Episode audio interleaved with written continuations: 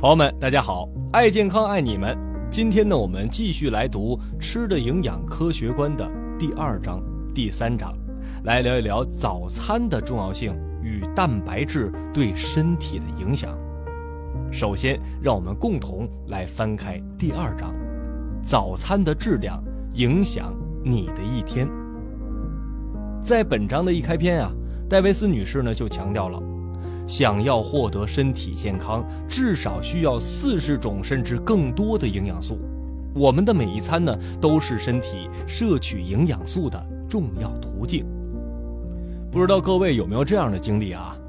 因为就想多睡一会儿，直接把这个早餐省略掉了。作者在第一节当中强调，一天当中您的感觉如何，取决于我们吃的早餐啊。早餐的质量将决定我们身体产生的能量。那么您会问了，什么样的早餐，哎呀，更抗饿呢？其实，餐后数小时内身体的舒适程度有赖于所摄食的蛋白质的数量。另外，想要获得充沛的精力，还需要少量的脂肪和一定数量的碳水化合物。蛋白质和脂肪会帮助我们延缓消化，碳水化合物呢会为我们的身体提供能量。接下来我们就来说一说哈，与我们身体饥饿感有很大关系的血糖。首先啊，我们必须要强调的是，血糖并不是越高越好，过量摄入糖呢会加重胰腺的负担。戴维斯女士呢在本章的第三节就说了啊。如果说我们在早餐当中吃很多易转化为糖的淀粉类食物，那么我们的血糖将会在几分钟内快速升高，刺激胰腺的分泌大量的胰岛素去降低血糖。长此以往的话，不堪重负的胰腺很容易出现各种病变。那么血糖具体会对我们产生哪些影响呢？来，朋友们，划重点了。首先呢，血糖会决定我们的思维、行为和感觉，这是因为啊，神经细胞和脑细胞中能量的产生依赖于糖。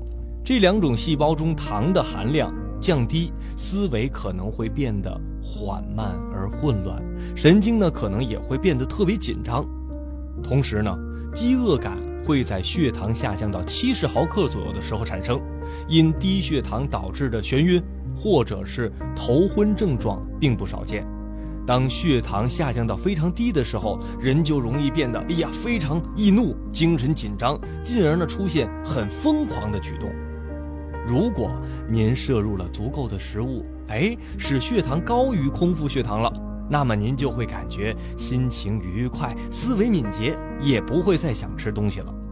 另外啊，只要肾上腺健康，那么仅仅可以通过放弃喝咖啡、少吃多餐和避免摄入油炸食物，就能立即的使血糖得到改善。其实啊，很多因素呢都会影响我们血糖的高低。戴维斯女士呢在本章的第二节分享了很多案例。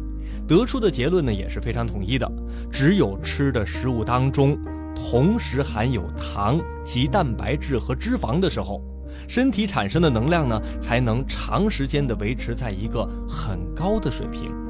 蛋白质吃的越多，身体的能量供应也就越充足，持续饱腹的时间也就越长了。根据作者提供的数据呢，一顿饭当中至少要包含二十二克甚至更多的蛋白质。可以保证人体三小时活动所需要的能量。那么，这样抗饿的蛋白质还会对我们的身体产生哪些影响呢？来，朋友们，让我们共同翻开第三章，为身体提供合适的营养。首先呀，咱们得了解，我们的身体呢，主要是由蛋白质构成的，它是肌肉、内脏。大脑、骨骼以及皮肤、指甲、头发的基本成分，只有获得了优质的蛋白质，身体的每个细胞才能正常的发挥功能和不断的进行自我修复。戴维斯女士呢，在第三章的开篇也说了，健壮的肌肉能够保持笔直的身体，也就是说，一个健康的人不必主观上刻意就能做到抬头挺胸、收腹提臀，但是。蛋白质不足的时候，肌肉和皮肤失去了弹性，头发变得干枯了，指甲也容易折断，等等等等。同时，一些无法在短期内得到改善的疲劳状态，比如说低血压、贫血等等，也是由于缺乏蛋白质所引起的。蛋白质啊，除了可以为我们供给营养之外，还能帮助我们抵御疾病和感染。在本章的第二小节，作者就说了，虽然现在有许多种保护身体免受感染的方法。但其中呢有两种必须是依赖蛋白质吸收的物质，抗体和白细胞，它们的主要作用呢就是吞食各种有害的细菌、毒素和病毒。实验证明啊，一旦您放弃了含蛋白质低的饮食，改为食用高蛋白的食物，那么在一周之内，对您没听错啊。一周之内，您体内的抗体就会成百倍的增加，从而筑起咱们人体健康最重要的一条防御线。除了构建免疫系统呢，蛋白质还会影响我们的消化系统。在第三节的开篇，作者就说了，酶呢是一种可以将食物转化为水溶性营养素，并最终呢吸收进入血液的必要成分。而酶呢，又是由蛋白质合成的，因此呢，只有给身体补充足够的蛋白质，胃、小肠和胰腺才能分泌出足够的酶。同时呢，胃壁和肠壁呢都是肌肉，与其他肌肉组织一样，都离不开蛋白质啊。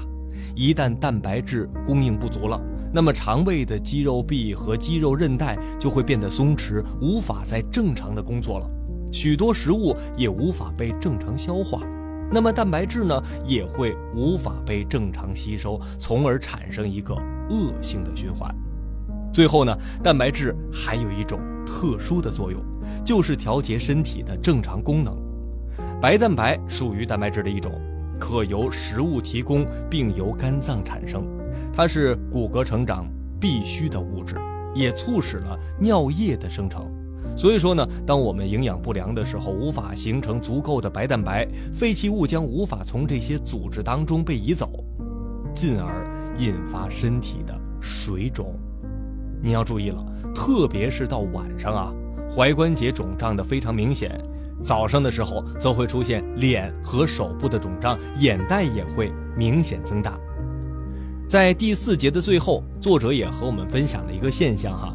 组织水肿呢，常常被误认为是一种健康的身体肥胖，特别要注意的是儿童，比如说因痢疾或其他感染到医院就诊的儿童，身体经常水肿，而表现出来的症状呢就是肥胖。只要让他们摄入高蛋白的食物，尿液就能恢复正常了，但是他们看起来还可能是极度的虚弱。